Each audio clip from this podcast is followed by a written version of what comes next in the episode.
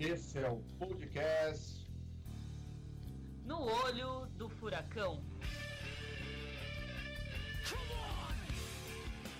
Saudações, galera! Esse é o seu Semanário do Caos, o podcast No Olho do Furacão, e eu sou a Mari Lupe. Como sempre, eu estou aqui com o Rodrigo Santaella.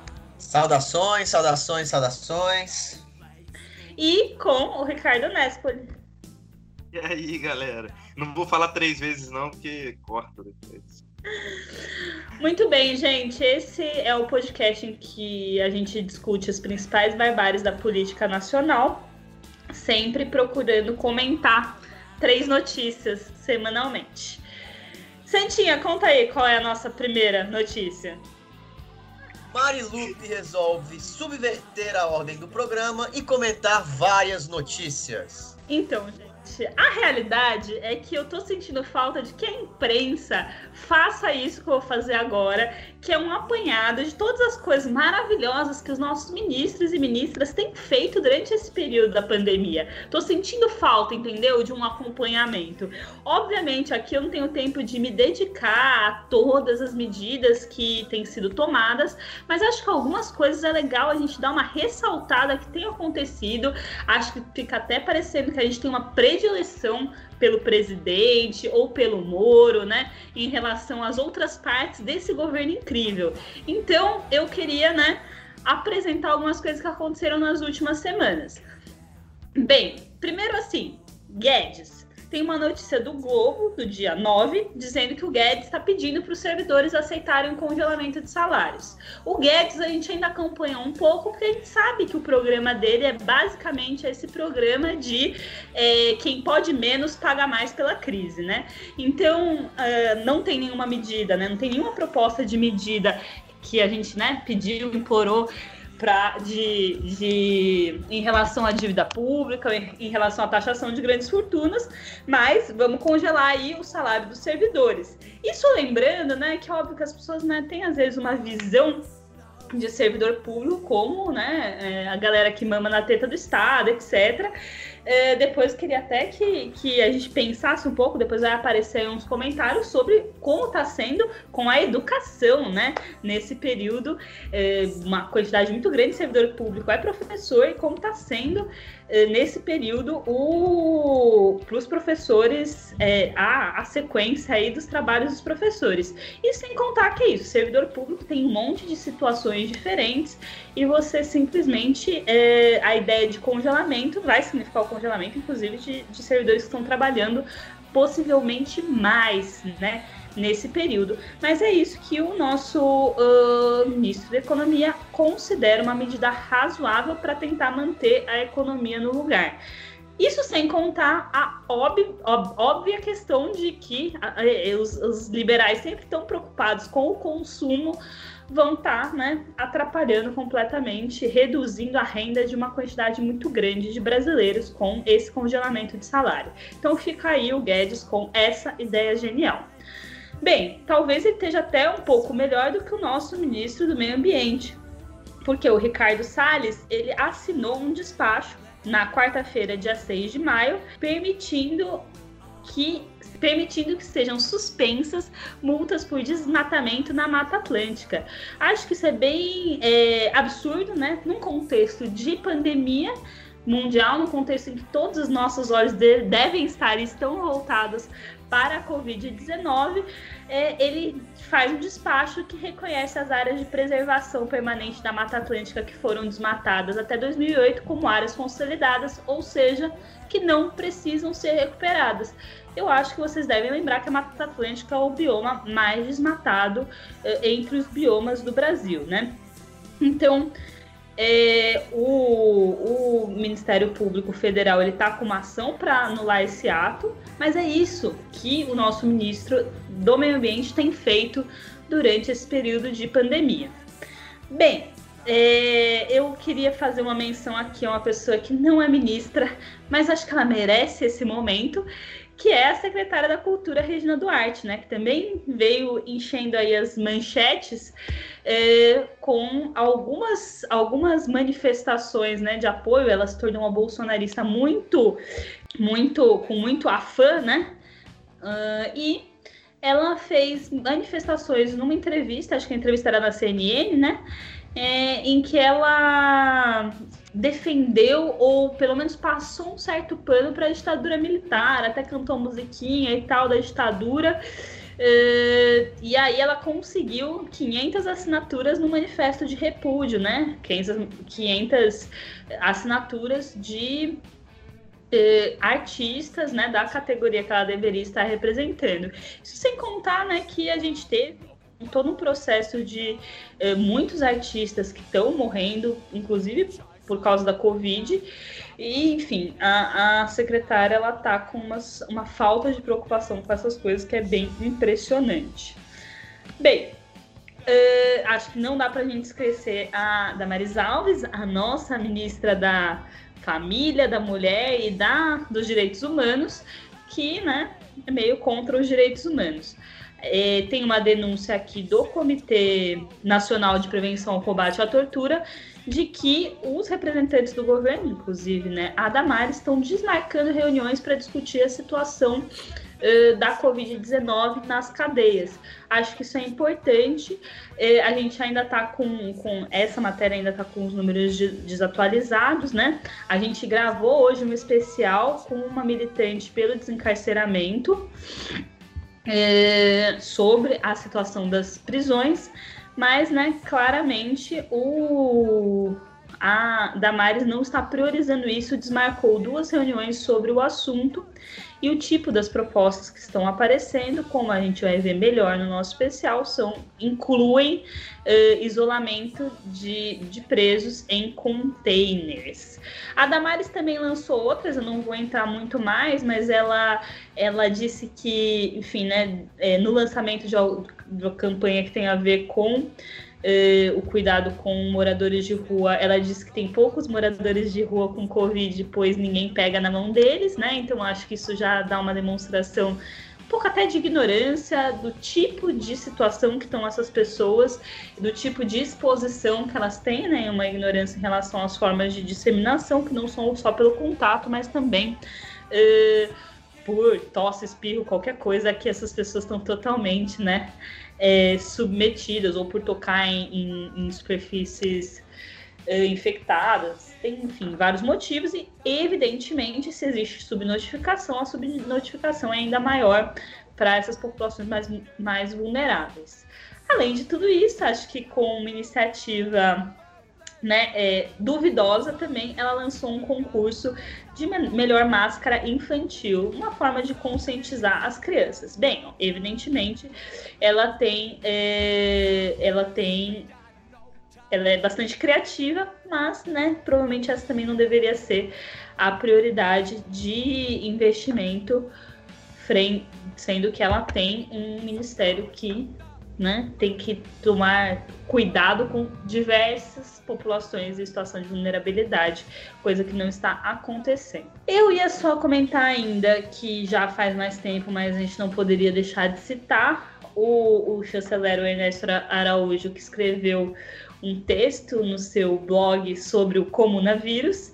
Isso é uma coisa que eu acho bem interessante, que na verdade é só uh, a manutenção de todo o discurso de todo o discurso antiglobalista e, e contra as.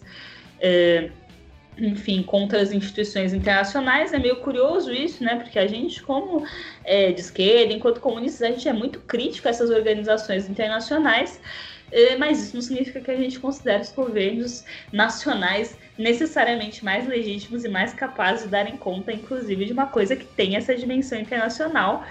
Ainda mais a OMS, né? Basicamente, o, ele fala do comunavírus, né? E, e fala como o, o Covid está, estaria sendo usado para esse projeto globalista, inclusive pela OMS. Então, ele dá uma desqualificada na OMS e ele já né, bota no, no mesmo saco uma denúncia bem negacionista negacionista climática, negacionista da existência de machismo, de racismo, de todas essas coisas, né? Então também fica esse comentário do tipo de coisa que está preocupando o nosso chanceler no meio de uma crise que enfim, preocupa pessoas no mundo inteiro. E por fim, E a gente vai falar um pouco mais do Weintraub e do Ministério da Educação que quer manter o Enem, mas também teve algumas manifestações do Weintraub no sentido de é, é, dizer que uh, os prefeitos e os governadores precisam começar a questionar se a quarentena é mesmo necessária, de certa forma, pressionando os prefeitos e governadores a voltar com as aulas, né? E aí isso também tem a ver com o que a gente vai discutir mais para frente. É, são muitas coisas, né? Como a Mari resolveu fazer esse panorama entre os ministérios, eu decidi que vou comentar só sobre um, um ministro nesse caso a secretária, na verdade, de Cultura, a Regina Duarte, né, que deu essa entrevista desastrosa para a CNN. Desastrosa no sentido de que é uma entrevista que dá asco mesmo, dá nojo, né? Você vê o deboche com o qual ela trata a tortura, com o qual ela trata a ditadura militar e com o qual ela trata a própria cultura, né? Ela, ela fala que não faz declarações, a Secretaria de Cultura do governo federal não faz declarações quando artistas importantes morrem porque não quer virar um obituário, né? É, não conhece artistas importantes da, da, da, da, cultura brasileira, da música popular brasileira. E além disso, tripudia e debocha mesmo dos mortos da ditadura, debocha da tortura, debocha da situação atual do coronavírus, né? É, o repórter pergunta para ela é, sobre a ditadura, ela canta a musiquinha, né, para frente Brasil. Então assim, um negócio asqueroso mesmo nesse sentido desastroso, mas por outro lado acho que mostra muito do que é a Regina, a Regina Duarte, né? Regina Duarte é uma idiota, né? É uma idiota, sempre foi uma idiota. E acho que finalmente se encontrou politicamente, se encontrou num lugar assim que parece que tem, parece que foi feito para ela. Houve um pouco de estremecimento na relação dela com o Bolsonaro um pouco antes dessa entrevista e parece que ela quis essa entrevista mostrar que está mesmo do lado do, do presidente, né? Que tá com ele, que é com ele que ela quer ficar, e foi cumprir o papel de forma maravilhosa, né? Porque se mostrou como uma das piores faces desse governo que tem muitas faces ruins. Ela conseguiu se destacar aí como uma das piores de uma forma, como eu disse, asquerosa mesmo. E acho, né, para dizer mais, que a Regina Duarte é um retrato do que é esse governo. É um retrato triste, claro, porque esse governo é muito triste, é um negócio adoecedor, mas é um retrato justo. É o que eu disse, ela está no lugar certo. Ela destruiu a sua carreira artística com essa adesão ao bolsonarismo e depois dessa entrevista mais ainda. Acho que ela cerrou todas as chances de retorno, né? É, ao teatro, à TV dessa maneira, né? E só resta ela agora se agarrar com unhas e dentes a esse governo. Então ela vai se tornar ainda pior. Né? Então, desde a forma, o conteúdo do que a Regina Duarte fez, para mim foi uma das coisas mais asquerosas que eu vi nesse governo ao longo desse ano e meio. E queria comentar sobre isso porque foi de fato chocante. Não porque eu esperasse muito da Regina Duarte, mas porque eu não esperava algo tão nojento e tão ruim. Então, assim, fica aqui essa. Dentre todos esses destaques negativos dessa equipe tão bem formada pelo Bolsonaro, a sua imagem e semelhança, né? Cada um com uma facetinha ali do que é o bolsonarismo, fica o meu destaque para a Regina Duarte na semana passada, porque foi de fato uma das piores coisas que eu já vi na televisão do Brasil desde que eu nasci. Não, pois é, né, gente? É até, é até difícil comentar assim, tanta tragédia. Eu tava até pensando assim, ah, será que faz sentido esse podcast com esse nome, no olho do furacão, em outro momento, fora do, do, da pandemia, e a cada vez a gente vê que, que, faz e vai fazer sentido sempre, porque realmente a gente está num, num período em que cada semana é um caos diferente, assim, todos interligados. E realmente a, a Regina Duarte, meu Deus do céu, assim, não, esperava ver aquilo na, nunca na minha vida, assim, algo que não fosse, sei lá, um, uma tragicomédia, né? Mas é. Cara, agora uma coisa assim, que desse. É, uma coisa que eu acho importante desses desses vários notícias importantes que a Mari trouxe é que realmente o, a volta do Paulo Guedes. Né? Porque muita gente questionou em vários momentos: ah, onde está o Paulo Guedes? Nossa, o Paulo Guedes está tão quietinho.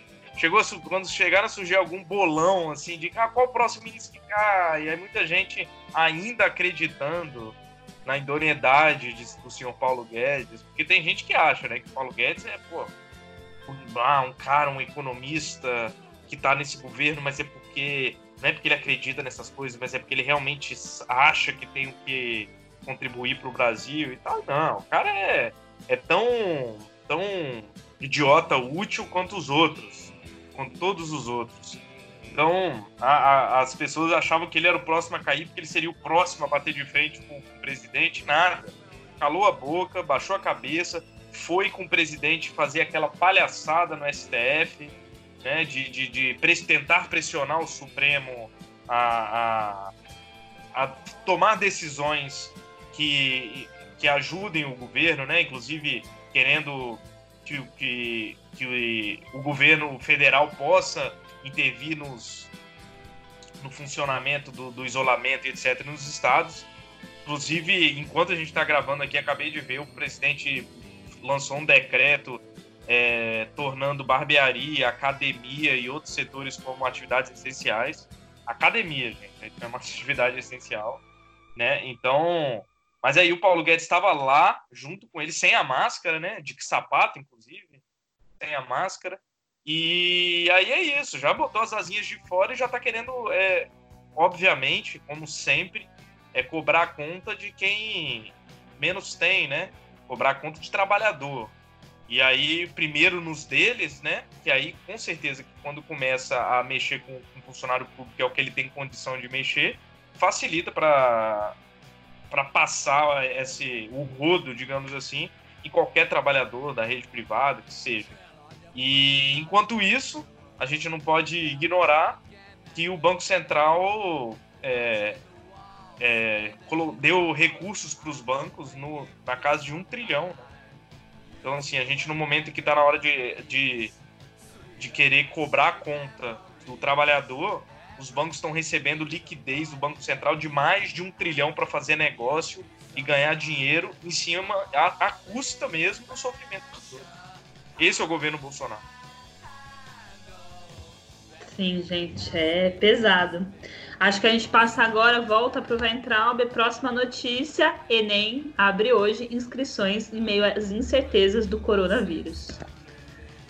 É, essa é uma notícia que também beira o absurdo, né? Assim, a gente tem um.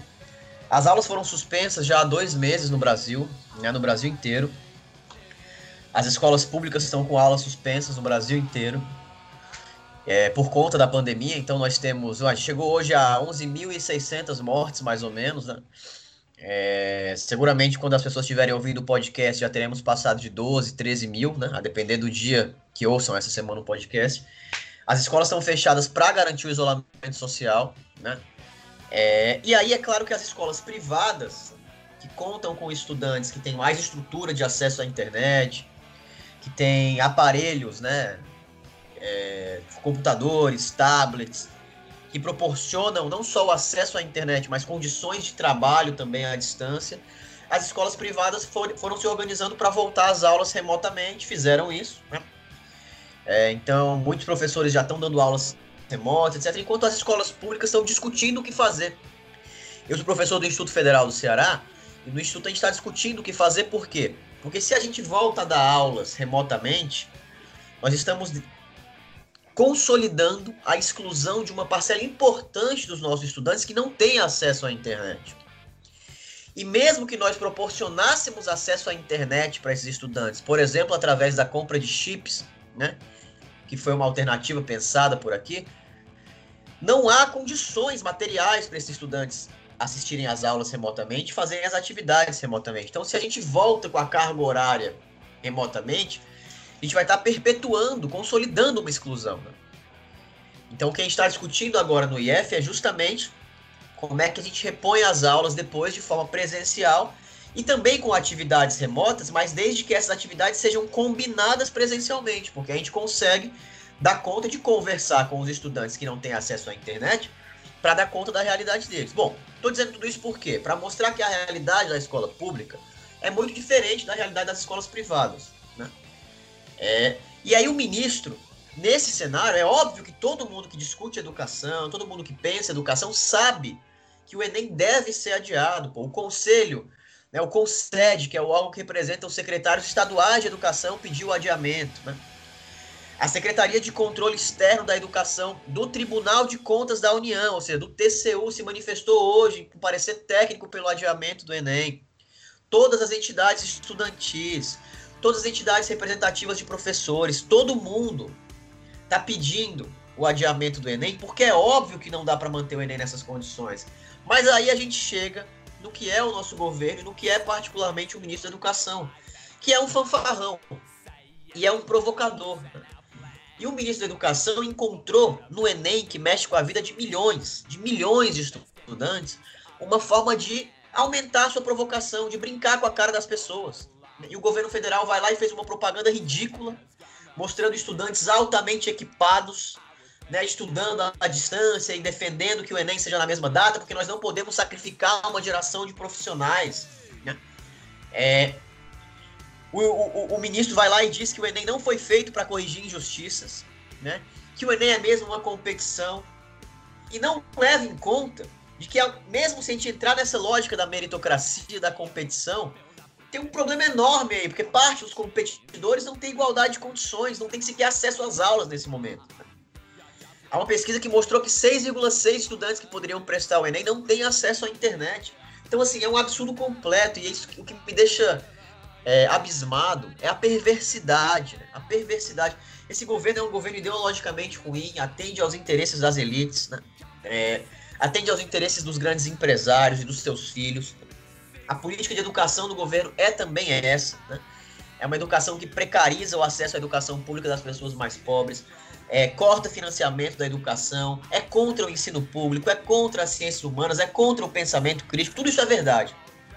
Mas além de tudo isso, tem uma perversidade, uma maldade mesmo na forma de fazer as coisas. Então o ministro não só prejudica a vida de milhões de estudantes pobres, mas também debocha desses estudantes. Então o cenário né, faz pouco da dor, faz pouco da dor da morte causada pelo coronavírus e faz pouco da dor de pessoas que, que veem no acesso à universidade a única chance que elas têm para ascender na vida. Para conseguir ter alguma chance de não trabalhar informalmente, para conseguir ter alguma chance de não passar fome. Né? E que vão ser prejudicadas nesse processo do Enem, porque simplesmente não estão tendo acesso agora às aulas. Quando o ministro faz isso, ele gera uma cadeia de pressão enorme nas instituições públicas para voltar às aulas forçadamente, sem condições. Né? Então, é óbvio que a única saída é adiar o Enem. Então acho que a gente tem, além de defender o Fora Bolsonaro, que a gente tem feito com veemência todos os dias, né? todos os programas nossos, todas as semanas, na nossa atuação nas redes sociais, nas panelas que a gente bate nas varandas, etc. Hoje é imprescindível que todo mundo que tem um mínimo de noção nesse país defenda o adiamento do Enem.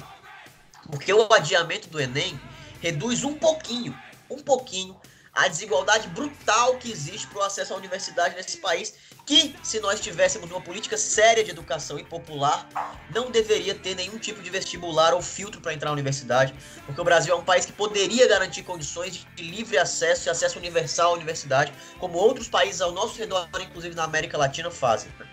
Então, é um absurdo que o ministro esteja, ao não adiar o Enem, perpetuando essa desigualdade e debochando ainda mais das pessoas que, que é, não têm acesso à educação privada hoje no Brasil.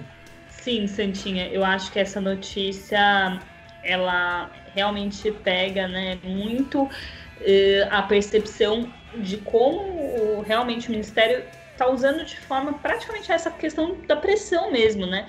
Essa manutenção da data do Enem é uma forma que é uma forma que o Ministério está usando para dar eco à perspectiva eh, do Bolsonaro, né? A perspectiva que está no governo Bolsonaro desde o início de que eh, essa crise não é um problema tão grande assim, que a gente deve continuar, deve seguir com a normalidade, né? Então, o que, é que pode ser mais normalizante do que manter né? A data do Enem, que na verdade não é um exame para acontecer um dia, né? É uma preparação, inclusive, né, de vários anos escolares para as pessoas, mas é pelo menos a preparação desse ano inteiro e que está prejudicada principalmente para uma parte das pessoas. A verdade é que está prejudicada para bastante gente, porque, né, é, mesmo mesmo quem tem condições, as condições né, são muito variáveis e não existe esse, esse tipo de preparação, esse tipo de condição, mesmo talvez nas escolas mais é, escolas particulares e tal, mas realmente para os estudantes de escolas públicas é totalmente absurdo. Não só para os estudantes de escolas públicas, como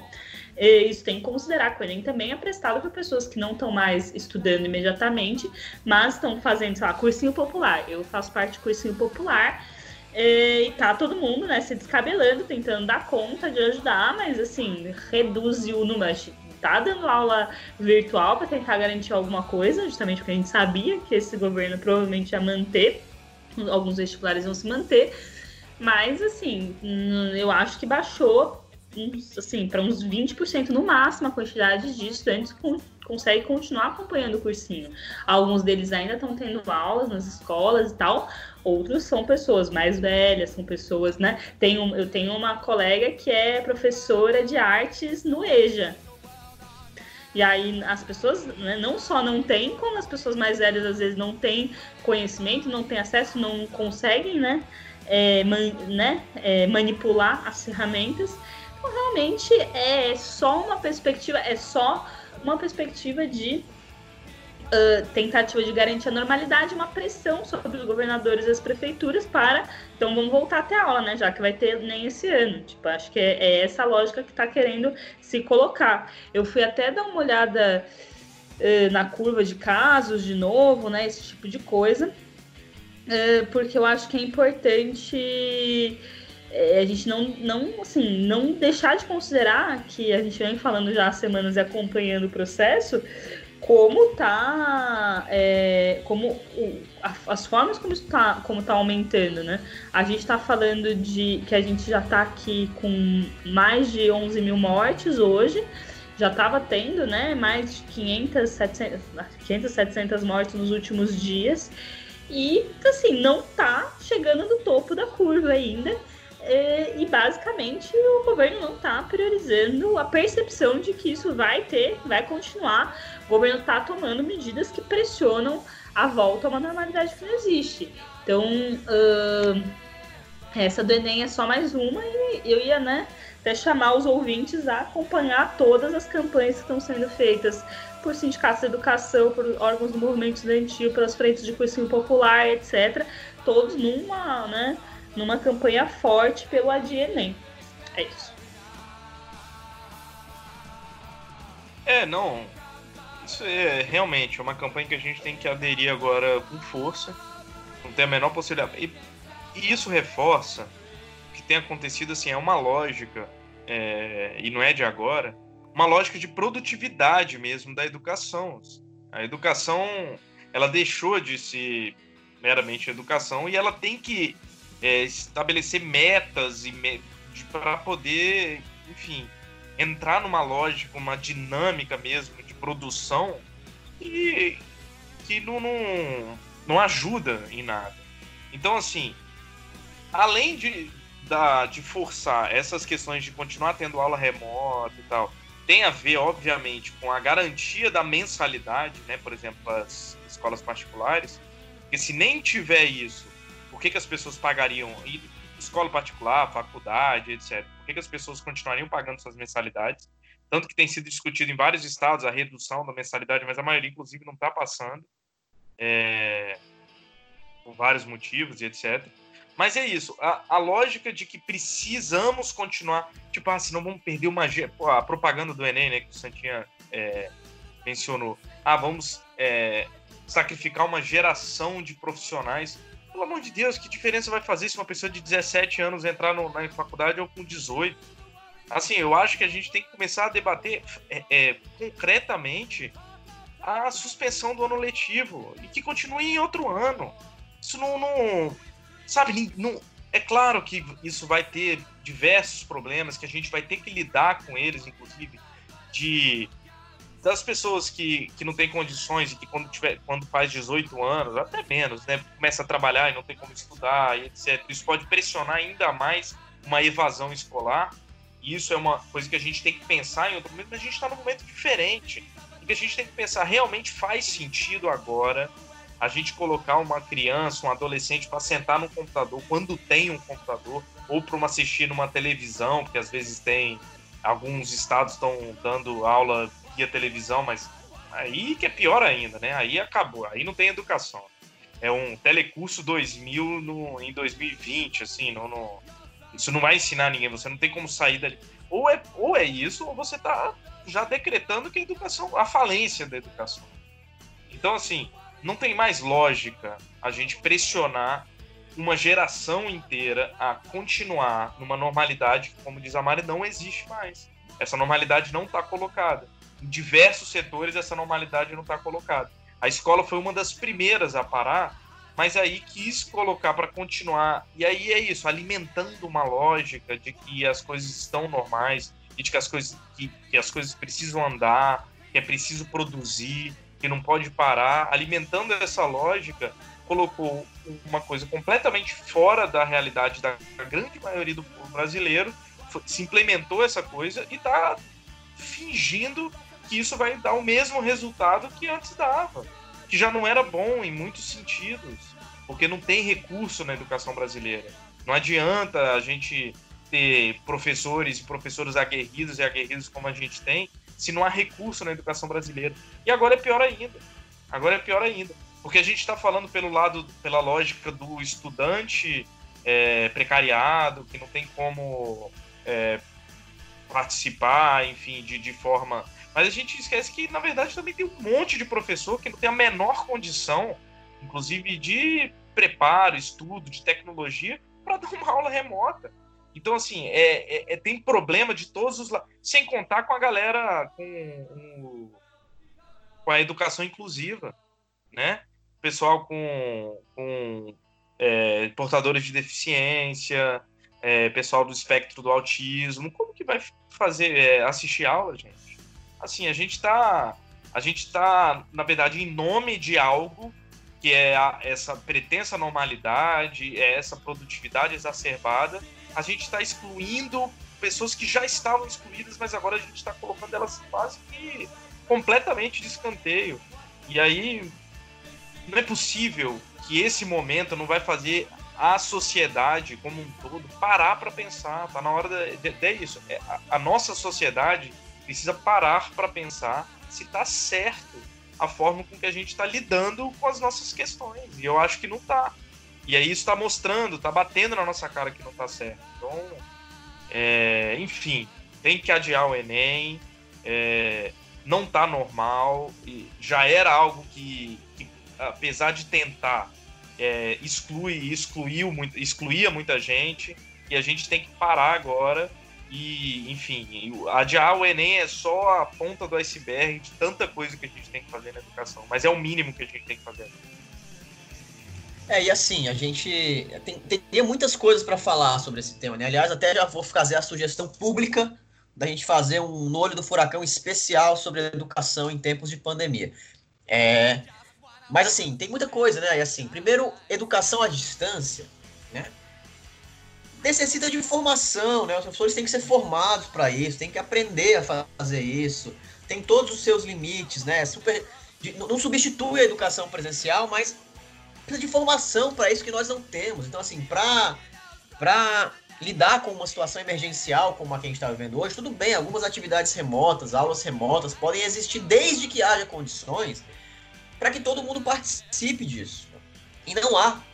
E essa é a questão, assim, o Ricardo falou um pouco das condições de trabalho dos professores, isso é verdade, tem muitos professores que não têm acesso em casa.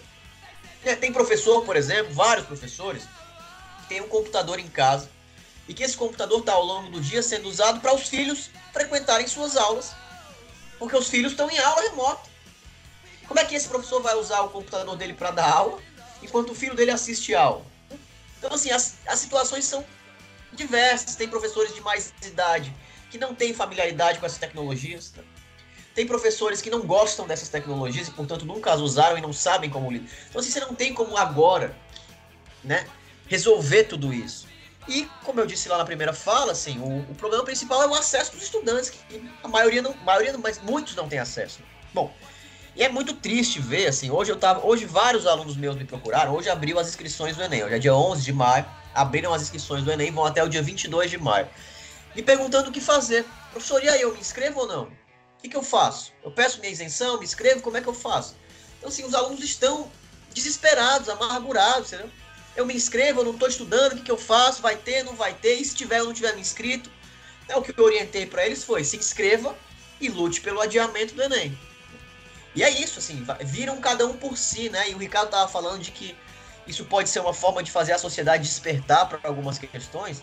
Tomara que seja, né? Eu ando um pouco preocupado. Eu achava, por exemplo, quando a gente começasse a empilhar corpos, a sociedade brasileira estaria quase toda unificada contra o governo Bolsonaro e sua forma de lidar com a pandemia. Isso não está acontecendo ainda. E, para terminar, eu acho que há um risco muito grande desse Ministério da Educação, do Ministério da Economia, dessa galera toda junta, do governo do Bolsonaro, tentar, depois da pandemia, empurrar a goela abaixo da sociedade o ensino à distância como sendo a alternativa. Veja, funcionou durante a pandemia, não precisa de tanto professor, não precisa de tanta estrutura, vamos fazer tudo à distância que é melhor. E eu tenho muito medo, até porque isso já é uma tendência dos, dos, das grandes corporações de educação, tenho muito medo de que esse discurso seja implementado. Então a gente tem que, desde já, demonstrar os problemas desse discurso em tempos normais e, sobretudo, em tempos pandêmicos, né, como que a gente está vivendo agora. Então, para resumir, assim, é muita crueldade do governo Bolsonaro, do ministro Weintraub, manter a data do Enem nessas condições. Isso mexe subjetivamente com a vida de muita gente. Tem muita gente num processo de tensão gigante, estudantes que não sabem o que vai acontecer com a vida deles.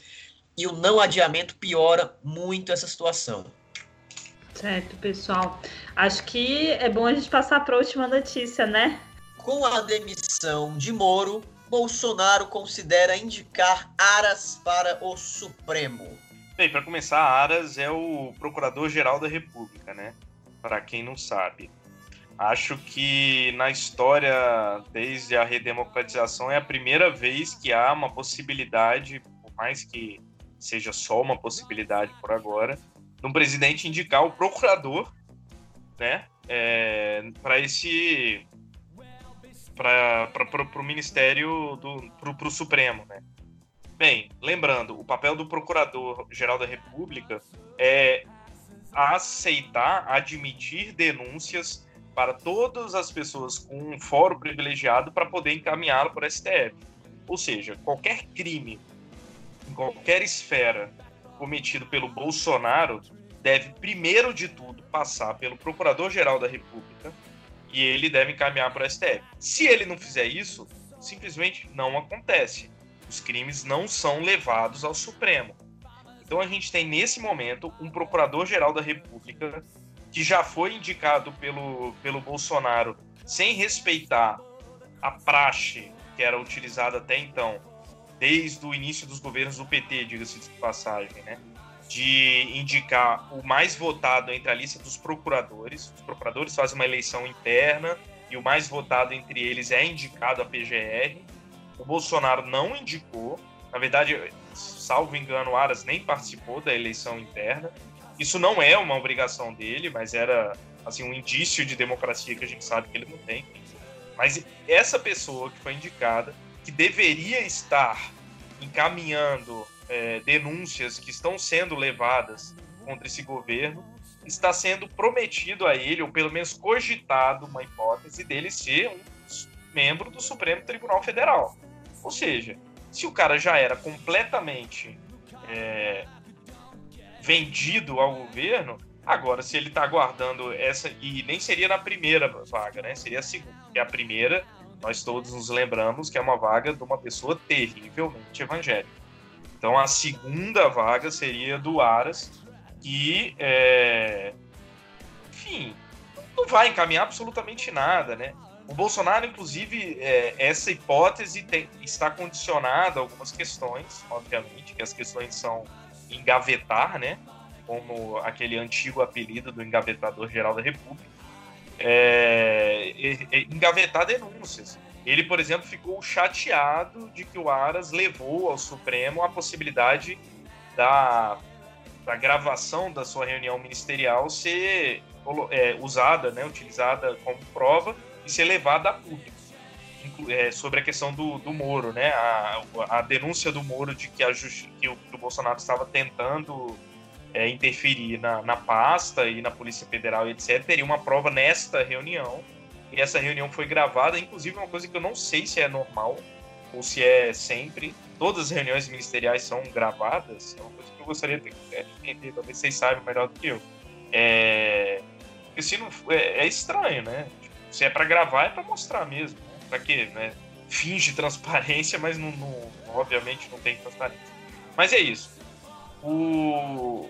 No momento em que o Bolsonaro está um pouco chateado com Aras, porque ele permitiu que essa fita aí, essa gravação fosse levada para ser julgada pelo Supremo, se deveria ou não ser mostrada, é... saiu uma notícia dessa, me parece muito uma compra, né? Uma compra às, às claras, né? Na frente de todo mundo. É...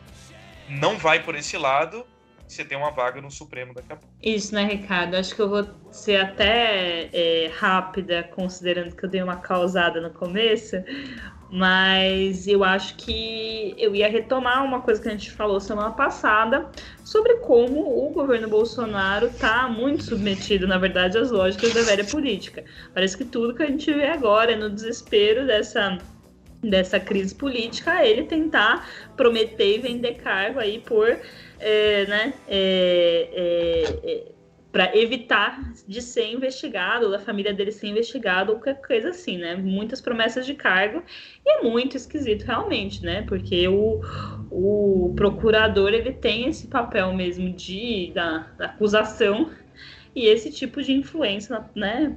Esse tipo de favorecimento, evidentemente, pode influenciar é, as decisões dele, né? Então a gente está, na verdade, esperando isso, né? Pelo, se eu não me engano, a gente está nesse ponto do processo, vai ter algumas oitivas, etc. Mas basicamente o próximo passo seria, sim, se o Aras não, não oferecer denúncia, o STF não tem como investigar as acusações que o Moro fez contra o Bolsonaro. Então é meio aguardemos, mas sabendo que tem esse peso imaterial dessa possibilidade que se o Aras passar um pano, né? Ele pode conseguir aí um carguinho vitalício. É, e o Aras foi chamado a ser procurador da República para fazer isso, né? Ele é amigo da família, né? Foi chamado para engavetar, para não denunciar nada. Inclusive foi estranho ele ter aberto a investigação a partir das denúncias do Moro. Por outro lado, era muito difícil não abrir, né? Foi muito público tudo. É... E aí o Bolsonaro ficou meio bravo com ele e sinalizou logo um STFzinho ali para acalmar, né? Então, assim, nada mais velha política do que isso. Nada mais velha política do que isso. Né? Hoje, o, Eduardo Bolsonaro botou no Twitter dele um, um vídeo de 2018 que ele olhava para a plateia cheia de babaca lá, Janaína Pascoal, etc., dizendo: Ah, quero ver daqui a um ano quem vai estar tá com o Jair Bolsonaro e quem vai ter se rendido ao Centrão. Ora, quem se rendeu ao Centrão foi o Jair Bolsonaro. Ele colocou esse vídeo assim, como se ele fosse o grande previsor do futuro e que essa outra galera tivesse saído do, governo para ir para o Centrão, no mesmo momento que o pai dele está negociando os cargos todos com o Centrão, com os mesmos métodos. Só que a diferença é que outros governos, até o Temer mesmo, embora o Temer fosse corrupto, quisesse se livrar também, é, o Lula fez isso, Dilma, quando negociaram os cargos ali com o Centrão, tinha um mínimo projeto de governo. O Bolsonaro está fazendo isso para se manter no poder, para não ser impeachmentado, né? Então, assim, é um negócio absurdamente ridículo. E acho que a sinalização para o Aras é isso, é um cala-boca com um prêmiozinho, né? Vamos ver o que, que o Aras vai fazer. Eu, francamente, não confio que vá sair nada de muito bombástico desse processo. É, acho que eles vão dar um jeito de fazer uma pizza generalizada para ninguém ficar mal, nem Bolsonaro, nem Moro, nem ninguém. Mas espero que isso não aconteça, né? Vamos ver essas habilidades, né, da galera conseguir se livrar dessa confusão que eles se meteram, né? Mas quem sabe, né? A galera tá negociando pesado, esse tem sido o foco e não o combate da pandemia, pelo jeito. É isso, vamos esperar os próximos passos. Tá bom, galera? Então sigam a gente nas redes sociais. Eu sou Mariana Lupe no Facebook. Eu sou Rodrigo Santaella, CE no Instagram, com dois L's. Sou Rod Santaella no Twitter e Rodrigo Santaella no Facebook. Nespoli Ricardo no Twitter. O resto, se vocês quiserem procurar, eu também por ali, mas no Twitter é onde eu falo mais coisas importantes. Fechou. Valeu. Valeu, a galera. gente precisa Nossa, é ficar conversando qualquer coisa, porque a Mari faz na edição aquele negócio que vai abaixando o volume. Vai abaixando, super- é, tá, a gente pode falar. Jornal pode, Nacional, né, Parece que a gente tá tipo nos bastidores. Vários bastidores, a gente tá comentando o bigode do Santinha e bastidores, eu acho que a gente precisa criar, eu acho que isso pode ser importante para nossa divulgação, uma página do podcast. É, então, eu só. Eu só. É, não, só a